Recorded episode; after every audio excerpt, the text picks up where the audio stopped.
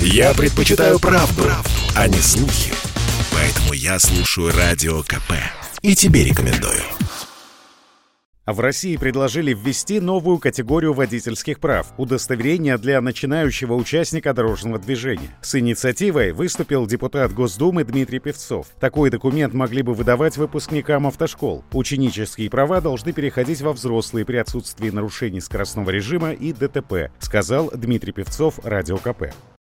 Это производится и на том континенте, и Европе этим пользуются. Это нормальная мировая практика, речь идет о безопасности, поэтому я считаю, что это хорошо.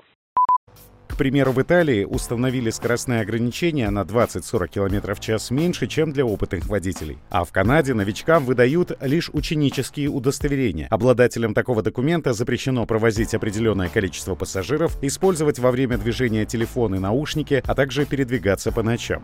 Появление похожего документа в России противоречит логике и здравому смыслу, заявил Радио КП автоэксперт Вячеслав Субботин ученические права. Ну это как? То есть человек выучился или не выучился? Тут не бывает среднего, как не бывает немножко беременной. Либо ты беременна, либо нет. Либо ты умеешь ездить, либо не умеешь ездить. Если тебе исполнилось 18 лет, и ты как бы вышел из школы, и тебе выдают ученические права, через три года тебе выдают настоящие, ну какой-то срок должен пройти, да, то значит тебя плохо учили. Тогда зачем тебе вообще выезжать на дорогу? Ну и любые ограничения, а такие ограничения у нас уже вводились, они в свое время были в нашей стране. Когда ограничивали время движения, ну, то есть ты не мог ночью ездить, если ты новичок за рулем. У тебя ограничение скорости было там 90 км в час, ты становился просто всем помехой. Это становилось еще опаснее. Глупость просто несусветная.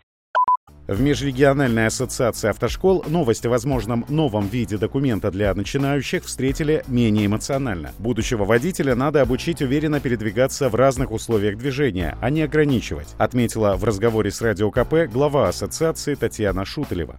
На самом деле не до конца понятно, какие предлагаются ограничения. И, безусловно, надо учитывать тот факт, что а, у нас законом установлено, что обучение на любую водительскую категорию является профессиональным.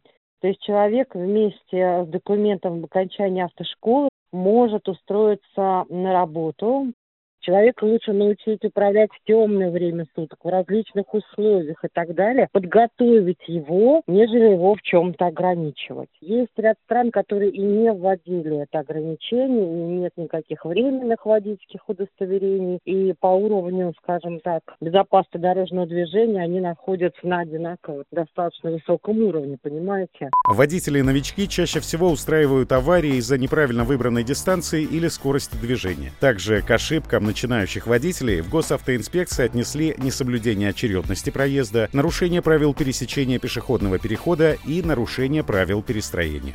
Александр Фадеев, Радио КП.